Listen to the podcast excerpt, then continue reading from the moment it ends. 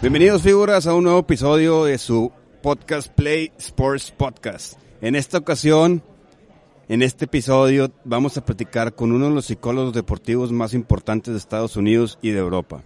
Tiene más de 20 años de experiencia en este ramo. Fue psicólogo deportivo de la selección británica de golf y rugby. Fue jugador profesional de golf. Eh, creó el libro Soccer Tough, que Gary Bell dijo que fue el libro que cambió su vida. Es Daniel Abraham. Daniel, thank you for being with us today. Thank you so much. It's uh, a real honor to be speaking with you. So, I googled your name. Okay. You were a pro golfer. Yes. How many years? Oh wow! Um, so I was a professional golfer. I was a, a, a playing professional around 1997. I'm getting old now, aren't I? 1997 to about 2000, 2001. Uh, realised I wasn't going to quite compete with Tiger Woods, and so decided that uh, I would coach the game. So I coached for uh, th- three, four years. Um, so you know you, you're still a professional golfer, at, you know, as you're coaching. Um, and then I I stopped around about 17 years ago. So I was I was a pro golfer for about I don't know seven eight years, something like that. Nice, nice. Yeah. And where are you from? I'm from England, as you can hear. uh, yeah, I'm a Londoner, so I was born in London, and uh, I don't live in London anymore. I just live just outside of London. Um, Okay. But um, yeah, I'm a Londoner. I'm English, European, world citizen. Nice. How old are you? Oh wow, 45. 45. Yeah, You're young. I'm 42, so we're the same. we are. We are. We are. We are uh, pretty young. Family? Yeah, family? Uh, yeah, just myself, my wife, uh, and that's it. Pets? No pets? No, no, no, no pet, no pets, no pets at all. Just, just the two of us, which gives us the space and the freedom to, to travel and to, Nice. to enjoy life that way. So, Daniel, so the people that can hear us understand your background. Can you describe us a normal day of Daniel at nine years old, nine, ten years old? A normal day when I was nine or ten years old. Can you remember? Uh, oh wow! Can you? Um, uh, I, I would g- get up. I would eat breakfast. I loved cereal. Um, that was I used to love cereal so much that I would go to bed excited about the prospect of eating cereal the next morning. That's how much I loved cereal. Um, I would then, I suppose, an ordinary day would be I would then go to school. Um, I would spend my day at school, um, and then come home, do my homework, play, whatever that looked like Yeah. at that time, um, and then go to bed. it's a pretty, pretty normal existence. Nice, be- because I asked this question because my mother is psychology, and he told me, she told me that at nine, ten years old, Okay. the kid is the most happy kid of your life. Okay. Because he's Interesting. is like always, how to say it, naive, like Yes. being being kid, it's Yes. still being kid. yeah. But Yeah. that's that's the question. There's there's there's fewer worries of the world around Yeah. you, I suppose. Um, although, yeah, I th- that, it's a that's that that's fair. That's fair. Yeah, perfect. So, you were a top golfer. I don't know about top golfer. Yeah, a- yeah, you're a I was a pro professional golfer. No, you're a top golfer. and then a coach. Why sports psychology then? Excuse me. Um, worry. Sure, good question. So, I was always asking why. Why do I feel like I do? I mean, I, I, I was somebody who didn't necessarily know how to pinpoint my focus, build my confidence, build self belief, engage in self control, practice effectively, all these kinds of psychological elements. And so I was always always asking why. Why do I feel feel like this? Why do I struggle to do this? And you know that that took me on a journey. I saw a couple of sports psychologists to try to help my golf. I had a mixed experience there, Okay. and then I was always reading, probably reading a bit too much. You know, I think the warrior probably needs to be less of a, a, a student of that side of things. But um, and I coaching. The experience of coaching helped me to fall in love a little bit more with the psychological side of things, the, the psychosocial side of things, and I decided to go to university, study, um, I came out with my qualifications, and then I became a fully registered psychologist. So, you know, I think it was just a, a real curiosity around the mental side of the game that led me to to. I came to a kind of crossroads. And I was like, well, am I going to be a golf coach? That does a bit of psychology on the side, Yeah. or am I going to be a full-on sports psychologist and do this properly and do this across different sports and maybe even different domains? And so I chose the latter because that was the area I was most curious about. Nice. In in in in Mexico, is a saying that if you are a good coach, you're a, like part psychology, part best friend, part teacher, part everything. Yes, Right. yes. Perfect. so And, and, and I think that's a fair thing to say. One thing I always say when p- people say, uh, when coaches say to me, "Oh, I'm the psychologist," I'm the psychologist. It's, it's absolutely correct. You know, you do. You know, the reality is coaches do psychology within their role. Psychology is happening every single second out there. Nobody would deny that. What I do say to coaches is, is you do psychology within your role, and in many respects, so much of the psychology you do can be more impactful than the psychology I do because you're on the grass with the players. Yeah. But you're not a sports psychologist per se. yeah, yeah, you don't have the, the expertise or the background to do it, right? Exactly. And as I, the internet told me that you were in rugby, you were in in golf as a sports psychology. Yep. How do you go from those sports Mm. to soccer? Now, right now, I know that you are like uh, Master Yoda from soccer psychology. You are the best of the best. um, I well, look. I, I mean, um, I I work in all sports, and I, I think as a sports psychologist, it's important to do so. Um, but when I first started, I mean, obviously, I was always going to do a lot of golf psychology because I was a pro golfer. I know golf like the back of my hand. Yeah. And so it, that was the natural thing to do. But one thing I, I felt when I was a pro golfer and I spoke to some psychologists, sports psychologists, Yes. I sometimes felt that the language they used didn't kind of equate to my experience. I, I, I always felt, uh, can I can I trust you with that? Can I trust you to help me? So the one thing I became really interested in and passionate about was I really wanted to specialize in another sport other than golf. I was always going to work across sports, Okay. but I wanted to really specialize in a, in specific sports. So I chose golf, obviously, and I chose football. So I started in non-league football in England, soccer in England, Okay. to really learn the language of the game and learn the specific challenges that players face. Those were the two things that were really important to me, and it just built from there. So I really became a student of soccer. I don't uh, uh, there's people here at this convention. We're here at the United Soccer Coaches Convention. Yeah. There's people who have forgotten more than I'll ever know about the game. I don't. I don't class myself as an expert on soccer, but I did need to learn the language and the specific challenges that players face. So, you know, that's that's how I made the transition. I became a student of psychology within soccer. Okay.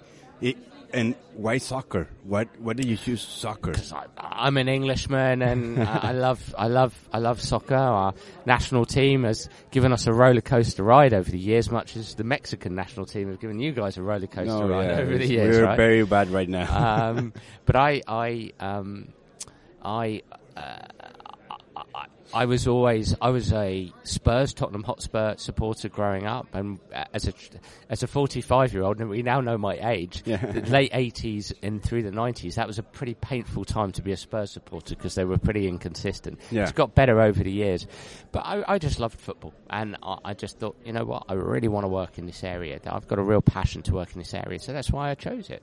And right now, what do you doing in soccer? What's Yeah. your, what what what is your role right now? So I I, uh, I have multiple hats. So I number one, I'm a consultant. So uh, I work currently. I work with Feyenoord, which is a Dutch team in the top Dutch division. They're t- currently top of the Eredivisie, holding off Ajax and.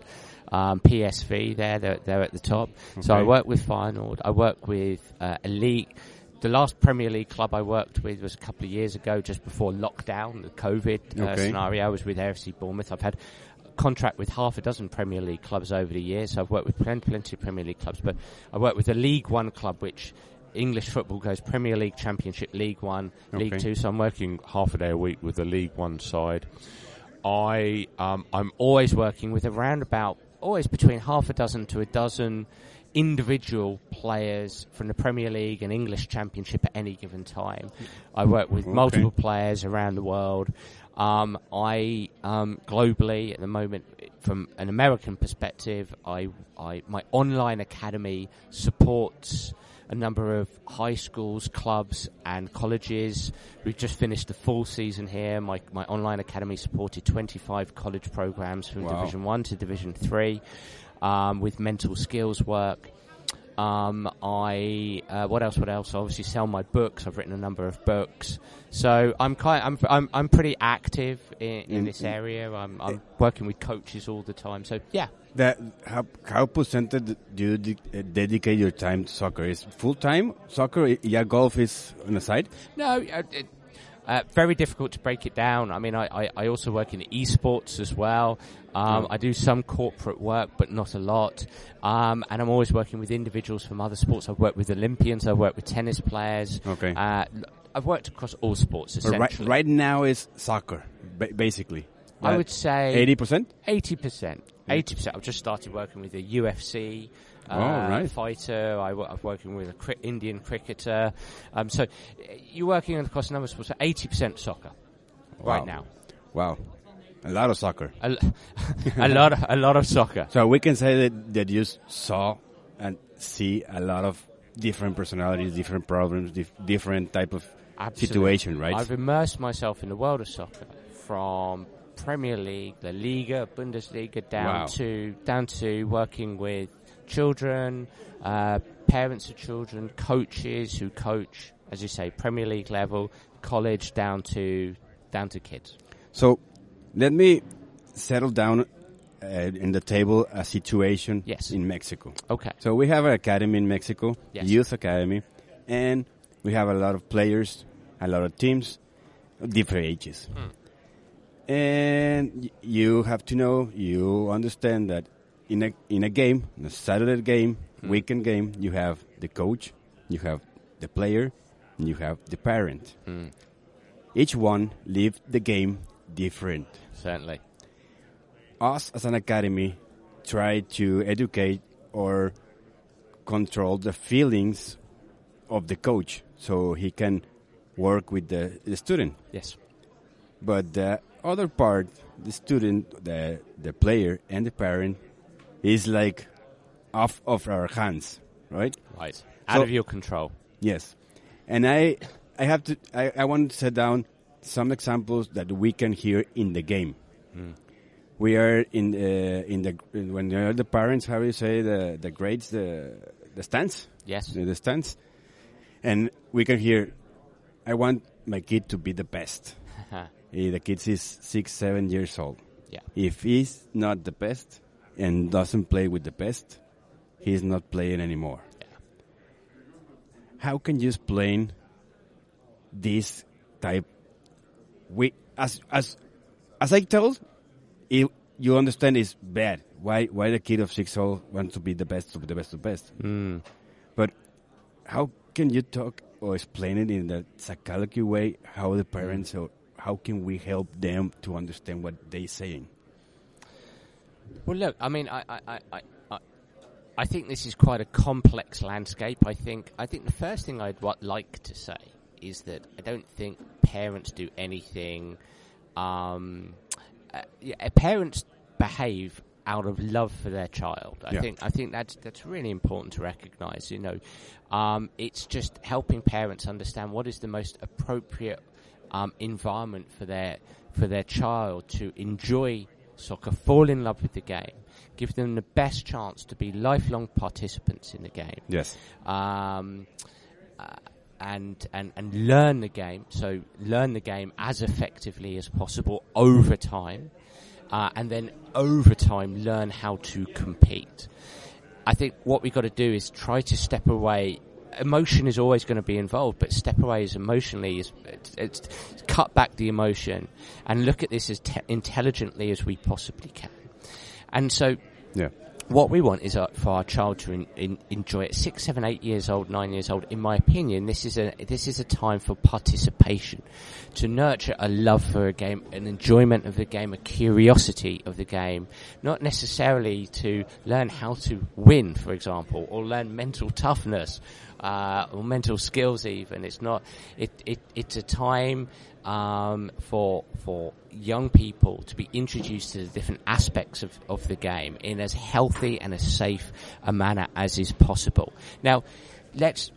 My reasoning here is severalfold. Yes. You know, firstly, what we know from research and what we know from experience is that early seriousness. So let's think about that term. Early, as in child. Okay. Seriousness, to, to, to be overly serious About a thing. about something, a maybe a specific thing, in this case, soccer, uh, can be to the detriment not only of their game but their participation in the game. They can experience, they can lose their love of the game if they're constantly stressed and anxious and worried and doubting.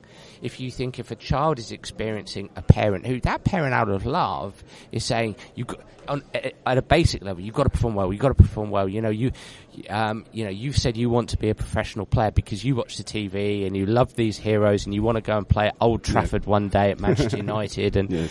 uh, uh, follow Hernandez and and and it's and I think um, if as an adult we then impose uh, we ad- we we impose a sense of adultification how an adult goes about elite sports we impose that on a child, then we are going to turn up the volume of anxiety. We are going to turn up the volume of doubt. Let a child dream about playing for Manchester United. Allow them to have that, but just allow, keep your arm's length, keep things at an arm's length, and allow them to go and have fun. Just let them enjoy it and let them learn from their coaches. If they're coming home and saying, "I want to be at Manchester United. I love, fo- I love soccer. I want to be," a Man-" that's okay. That's fine. Allow them to have that dream, but you don't necessarily need to impose adult values on a child or adult behaviours on a child. Um, just because they want to one day be a professional footballer. Allow them to dream Okay. and participate as a child. A child can participate as a child and dream of being being uh, a Manchester United player one day. You don't have to adultificate their experience of the game um, because they want to be a really really good player. Oh, perfect. So, so um, what we know is that early seriousness can create unhelpful negative emotions that can cause burnout, it ca- which can cause early dropout from the game, uh, which can cause injury. The best thing, if your child comes home and says, I want to be a Manchester United player one day, and that child, your child loves football, loves soccer, uh, lives, sleeps, eats, breathes it, just let them do that. That's fine. That's okay.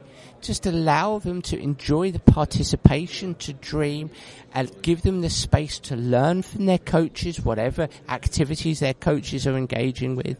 Your intervention and your input creates more noise, turns up the volume of stress, turns up the volume of anxiety, can impose doubt and worry. And so subsequently that can be to the detriment of the experience of your young, young, or can be to, to, to the detriment of your young child's experience of football. Leading, as I say, to injury, burnout and dropout. Dropout, yeah. So that, that's what I think a parent needs to consider. Allow them to just have fun, have their dreams, enjoy the game, learn from their coaches, enjoy being with teammates, their friends. Um, that's all they need right now. The last thing to say here is there, there is always going to be unicorns in a land of unicorn uh, unicorns. Okay. By that I mean there are always going to be players, footage of eight-year-olds like Lionel Messi Yeah. at home in Rosario, cutting through defences like a knife cuts through butter. That that's always going to exist, but they are unicorns, and they're unicorns who end up in a land of unicorns, right? Yeah. You can't simply force. You can't force excellence on a child. You can't. You can't make it happen. You can help a, somebody have an environment that over time might be conducive to loving the game, developing the game, Yes. and ending up at a higher level. You can create an environment that uh, nurtures that over time. But there is very, the evidence, the research evidence gives us very little confidence that just because you're great at six, seven, eight, nine years old, just because you're the best in the team then, doesn't mean you are going to go on and have some kind of stellar career in the game. Yeah. There's very little evidence to suggest a correlation between the two. Allow your 7, 8, 9, 10 year old to love the game. If they love going outside and doing keepy uppies and having a ball and a wall and brilliant, awesome. But don't force that on your child because you're only going to turn them off the game. And if you don't turn them off the game in the short term, you probably will in the mid to long term. And if you don't turn them off the game, you are simply going to make their experience of the game bordering on um, negative emotion and miserable some of the time. Yeah, yeah. Uh, what what you have told us, it happens right now. The I, have to set out another example. One of our students, I don't know, eight years old, hmm. wants to train with the best, hmm. and he told the father, What the best eight year olds? yeah. Okay. So the best year old of the of or our academy. Yeah. I want to be with the best. Yeah. And the mother Carlos. Please put my son in the best team. And I tell her which is the best team. O- over your eyes or the eyes of the kid or the eyes of the coach. Hmm. Yeah. I, I told the, the, the, the mother, try to understand what the kid wants to do, to say. He, he's, he's trying to say, I want to be with the best. Maybe it's my friends. Maybe it's another thing. That's the way you, ch- you, you, you are telling us is that the parent pushed to hmm. think like them, right? Hmm.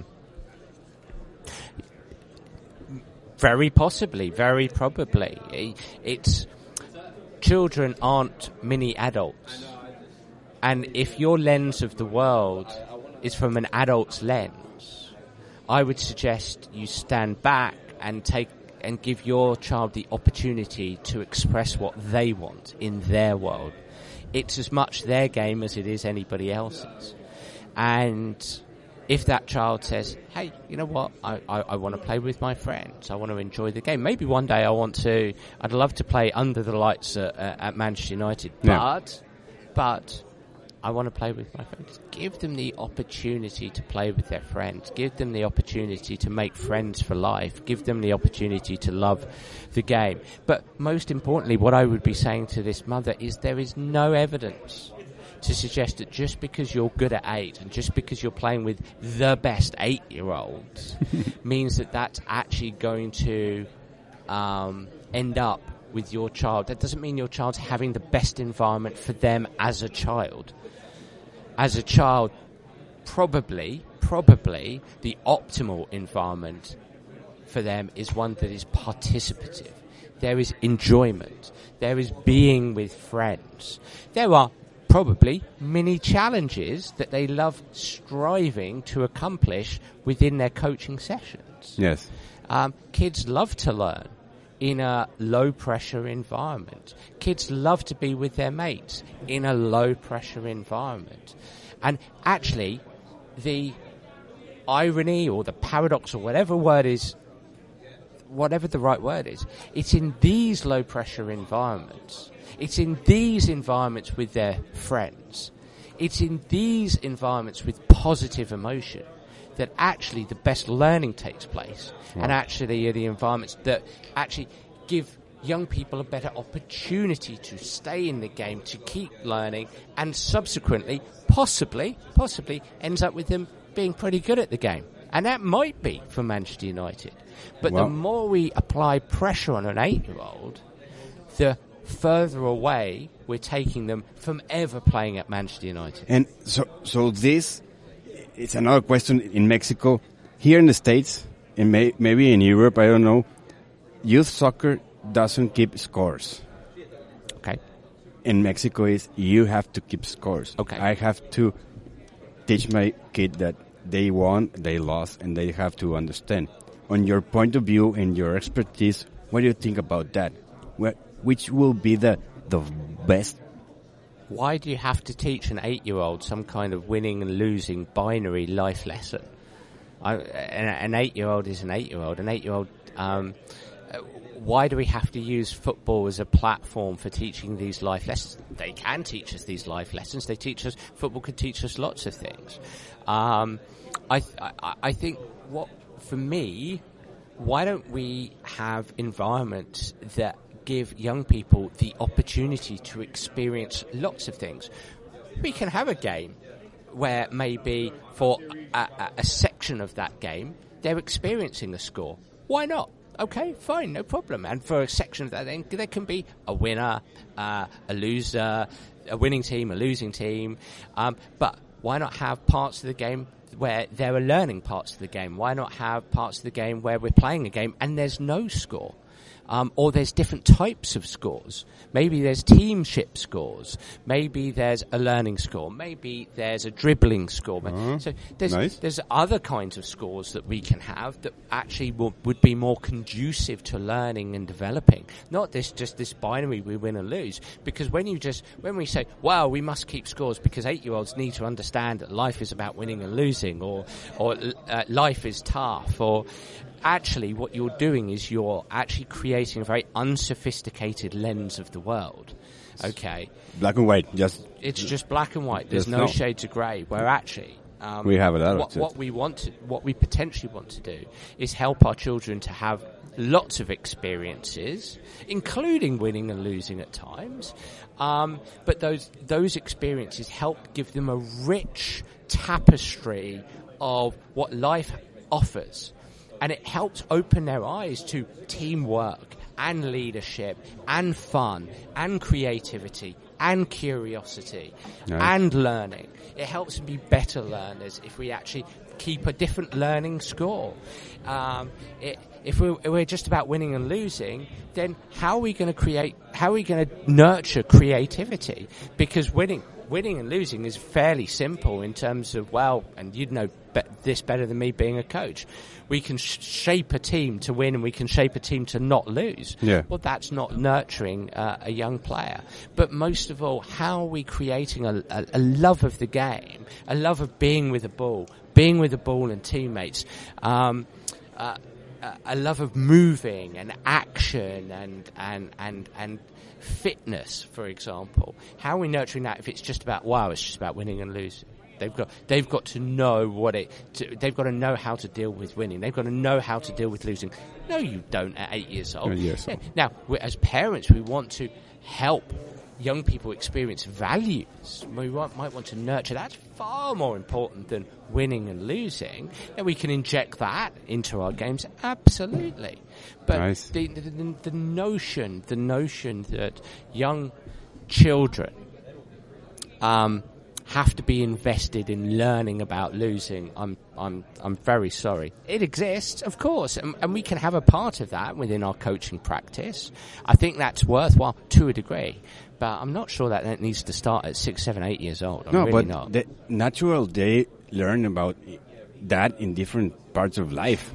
A hundred percent right. Thank you for that. Yeah, of, of, of, of course. So they learn uh, when they play a board game. They learn that when they play Nintendo and Yeah, they learn that when they go to school and they start to understand. Well, I got my mark there was five out of ten, and okay, how can that be better? How can I improve upon that? And and Juan over there got seven out of ten. That person did they're better than me on that test, and they start to make sense of the world. Uh, at six, seven, eight years old, they're only starting to make sense that they've got objectives in their world, and others have objectives in their world. They're only starting to learn negotiation around play, and Yeah. I want to play with this, and you know, I, I don't want Juan to share my toy here. And you start to learn negotiate. That's it's called motivated agency in psychology, in personality psychology, and that's a five to seven shift. That starts happening, you know, uh, at five, six, seven, eight years old. Why is it all of a sudden at that stage we've got to bring this adult view of life? Yeah. Wow, you know, life is tough and there's winning, and there's like, hang on, stop, stop. Yeah. So I'm gonna step up the ladder of age, hmm. all the way to high school. Hmm. We have s- some students in the last part of high school hmm. trying to get in college. Yes. I see a lot of behavior that you are telling me, like burnout, a lot of, a lot of that. Can with all your expertise, I know that you work with SRUSA hmm. and you talk with a lot of students. Can you like give us the the major things that you saw or saw, see in these kids that maybe they can hear you and maybe they can understand and work on th- themselves? Yeah. It's a big question because there's so many directions I can go. So it's a challenging one to answer in simple tones, but Okay. uh, in simple terms. But I, I, I, what I would say is a lot of burnout happens as a consequence of overthinking or thinking too much about your game. Um, trying too hard. Uh, I'm passionate about players having a framework to the mental side of their game. So you talked about my work with SRUSA. I have Yeah. an online academy that introduces young players to simple mental skills. And the, the players I work with, whether it's younger players at college or going to college, or whether it's Premier League players or members of the NWSL US Women's National Team, it comes back to the same thing whereby um, having some simple mental tools that you can focus on and work on to be able to turn down the volume of anxiety around performance. Young people get very stressed about the game because they turn into it, they create a narrative around excuse me, gotta win, gotta win, gotta win, gotta win, gotta perform, gotta perform, gotta perform. And as you say, they want to go to college, so it's gotta perform, gotta perform, gotta perform. But mm-hmm. again, the problem with this narrative of gotta perform, gotta perform, I must perform. It will be a disaster if I don't. It will be the end of the world. I must have my best game here. That kind of narrative actually, again, we come back to that narrative drives experiences of stress and worry and doubt and fear. And I try to help young people turn down the volume of that by saying it's not that I must perform. Um, it's I'd like to have my best possible performance. I'd like to have my best possible performance, and on some days that's going to be really, really tough to do that. Some days I'm going to do better than other days. And I work with Premier League players and we start to create this narrative around best possible performance. And it's okay if I make a mistake. It's okay if I have a poor period of play. I accept that, but I just want to have my best possible performance. But alongside that, aligned with that, I think players need very simple mental tools alongside this uh, psychological narrative. So a simple mental tool might be like my uh, tool of a game face, for Okay. example, where I I help players think about themselves at their best. That's something that they can do every single day. Think about you at your best. Think about your best game. That that's tapping into your memory, into your memory. Use your memory to mm. remember you at your best and rehearse that every day. Stop worrying about I've got to perform, I've got to perform, I've got to perform, we've got to win, we've got to win. I've got I've got college scouts watching me, I've got to impress them, I've got to impress them and start thinking about you at your best you in your best game and start building a picture around that. Start thinking about dream performances. Start thinking about, start picturing dream performances. Nice. A 10 out of 10 game.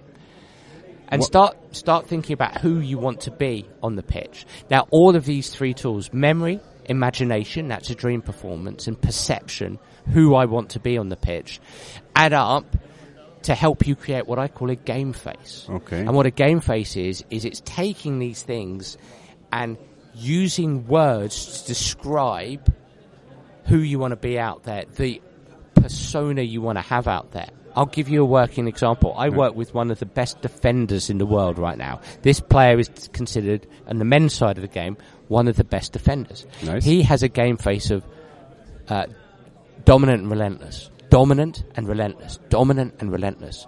I'm going to be dominant and relentless non-stop. That's what he says to himself. My number one objective is to execute every action dominant and relentless, dominant, relentless, dominant, relentless. Every run, every movement, every action. If my cross goes into row Z, dominant, relentless. If I miss a chance to score, dominant, relentless. If I give the ball away, dominant, relentless. If I have a poor period of play, dominant, relentless. If my teammates aren't playing very well, dominant, relentless. If the opposition are playing awesome, dominant, relentless. He goes into some of the world's biggest games, and the number one he's thinking, he's not thinking, gotta win, gotta win, gotta win. He's not thinking, gotta perform, gotta perform, gotta perform. He'd like to win. He'd like to perform well. But he's thinking, I want to have my best possible game. What's going to help me to do that? Well, the number one thing is I'm going to be dominant and relentless, dominant, relentless. Nice. It's using action-based words to describe how you want to, the style in which you want to play, who you want to be out there, um, the attitude you want to portray, and you use these action-based words to be to say, be, do, and act out there. Okay, you've got to keep your body in line with these action-based words. So he holds himself in a dominant way. He acts relentless out there, no matter He what. changed the, the way he stands. Ah, there you Thinking, go. thinking about that. Yeah, he holds himself like that. He moves like that. He runs like that. He reacts like that. He responds like that. Dominant, relentless, dominant, relentless, dominant, Nice. relentless. Nice. So what I would ask people out there is, is think of action-based words like sharp, alert, alive, lively, relentless, upbeat, dominant, cool, calm, focused, relaxed. These in the English language are adjectives. Adjectives change ni- nouns. They drive behavior. So mm-hmm. think about these words. Pick two words, okay, and use that to create your game face. Now, Wow. one more thing to say here is you can also use model players as well. So, for example, I work with a player who has he's he was a former Premier League player. His game face is uh, brave, lively, relentless Ronaldo. Brave, lively, relentless Ronaldo. So he's got three action-based words and the Portuguese player Ronaldo. And this player plays has played in the Pre- Premier League. But he said he's a winger, and he said, Dan, Ronaldo is the man. Ronaldo is the guy that I model myself on. I study his game. I study how he goes about what he does.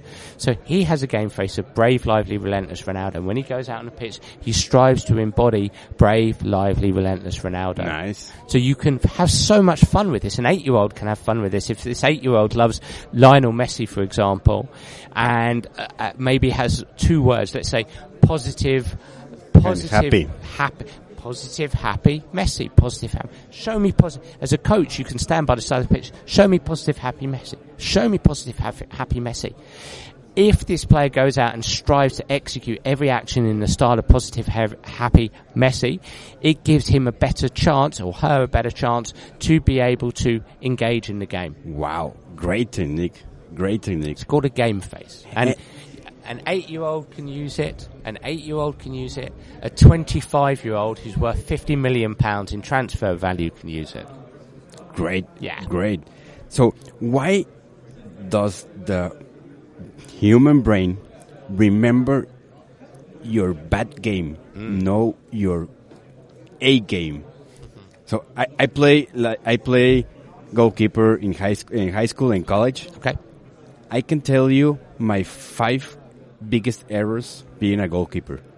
Okay. I can remember two or three Yeah. of the best games I play. Yeah. Why? Why the human brain thinks negative? Yeah. It's, look, I, I, I could give you the deep answer here if you like, but uh, basically, uh, we as human beings, the two things that we are, our nervous system and our brain are, are constantly scanning for and uh, attuning to our rewards and threats. Rewards and threats. Okay. Okay, so when you're hungry, uh, a packet of crisps, a packet of chips, that's a reward, right? Okay. Um, hunger is tuning into a threat. So then we go we go for a reward. Um, now, threats are really important for us. We wouldn't have survived as a species if we didn't attune to threats. Because if we think 200,000 years ago, if a caveman black-caved woman didn't Yeah. see the ta- saber-toothed tiger and run away, then that person's not going to survive. So within us, what's evolved is that threats are very high with their volume. We have to attune to threats because we have to look around our world and be able to see what we don't want to engage with, what we want to avoid, essentially. Like natural. Yeah, yeah. But the, the the challenge there is there's so many things that are that can be perceived as threatening that are not actually threatening. Like losing a game. like like losing it. Although I suppose in a way losing a game could be threatening for professional players, but uh, we attune to that. And and and so what our our brain does is don't lose, don't lose, don't lose, don't lose, don't perform badly, don't perform badly, don't perform badly, don't. And then what our brain then does is fires pictures of the kind of things that tends to happen when we perform badly, when we perhaps lose. Uh. Those are our, th- that, that, it's kind of attuning to those threats. So it's as a goalkeeper, it's like, don't drop the ball, don't mishandle it, don't have flat footwork and, hmm. and, and, and stuff like that. And, and so that's what our brain is doing is going, we want to survive, we want to survive, we want to do well, we want to do well, we want to do well. And it's going, okay, so as a consequence, don't do these things, don't do these things, don't do these things, don't do these things. It's flashing up all of these images. Wow. And so for me, what we want to do is respond to that. We want to purposefully and intentionally, okay, um, rehearse success, rehearse our best games, rehearse our dream games, rehearse our game face, except that the way our brain and nervous system is designed is to throw these thoughts and feelings and emotions, these unhelpful thoughts and feelings and emotions up to the surface in our conscious awareness, but turn down the volume, accept that they're going to be there, but turn down the volume of them by shifting onto game face, best games, dream games, etc., etc. No, Um, that's so so important to to do. Perfect. Yeah. Thank you. Yeah, that's amazing. That's amazing. Okay. So, to close our talk, we're gonna end with a little game, Q Q and A game. Cool. Okay. You have to tell me the be- the first thing comes to to your mind. Oh wow. Okay. The past of Da- Daniel, Uh, golf. the present of Daniel, Uh, my wife Heidi. the future of Daniel, Fun. your mentor, My mentor. mentor. Uh, oh wow. Um, uh, uh, I have so many, and that's the problem. You want the first thing that comes comes into my head. Uh, everybody. nice, nice. Your inspiration, inspiration. My inspiration. Yes. Uh, helping others. I don't know if if you see a TV uh, commercial is new when Peyton Manning and David Beckham discuss it is football or soccer. For you, what is It's football. football? Pelé o Maradona? Maradona. Messi o Cristiano? Messi.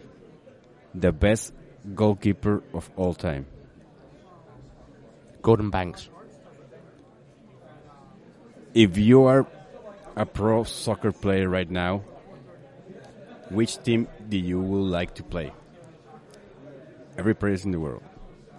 Uh, Barcelona. Barcelona. If you are a pro player right now, which coach do you like to teach you or be the coach of your team? Pep. Nike or Adidas? oh, uh, Adidas. Back in the in the nineties, in the MLS, if that if the game tied, they go to shootouts. Do you remember? Mm-hmm. You sh- you you have to choose one: penalties or shootouts. Penalties. Perfect. You are in the final of the World Cup. You have two. You have to choose one of these two. One, the game 1-0 or one in penalty shots.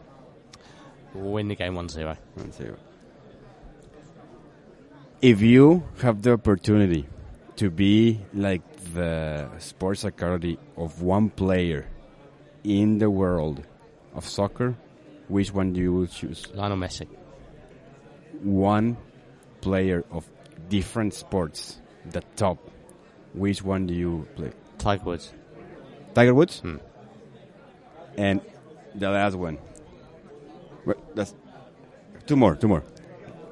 If you can choose to talk with a CEO of a big company, which company you will choose?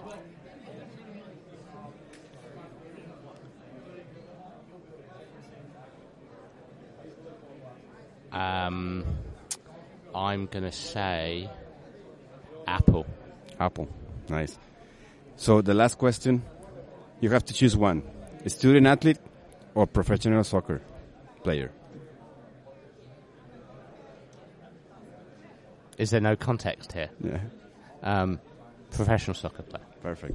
For the- last thing, in every episode, we ask or im- uh, invitate that give us a phrase that can represent yourself or you can use a lot with family, with clients in your web page, or you can give it here to last for eternity that we can remember you. A phrase about me. You like? Like a coach right now told me, life is football, football is life. That's his phrase. Oh man. Um, there's context to this. I'm I, I, I I'm jet lagged, so my brain's working very slowly here. Uh, I'm sure if if I was in front of my laptop at home on a Zoom and I wasn't jet lagged, I'd give you something quite, quite quickly. Um, Don't worry, don't worry, don't no, no, no, no. That's okay. That's all right. Um, uh, I'll just go for my strap line. Helping. It's rubbish. I, I really would like to think of something quicker, but um, helping people perform. No, ah, perfect. Yeah, Yeah, perfect. So, Daniel, thank you for your time. It was amazing. I've enjoyed it. It was like eye opening for me right now as a coach in Monterey. I'm eager to learn about sports security. Yeah. Thank you for your tips. Thank you for your insight. Uh, give me a minute so I can say goodbye in Spanish. But thank you, thank you, thank you a lot. It was amazing talking to you. Muchas gracias. Muchas gracias. Figuras, pues como pueden ver, nos dio unos tips excelentes y ojalá les pueda servir para todos sus, los padres de familia, para los jugadores y para los coaches. Nos vemos la siguiente semana y todas las dudas y todas las preguntas las pueden encontrar en las redes sociales. Nos las mandan, por favor. Gracias.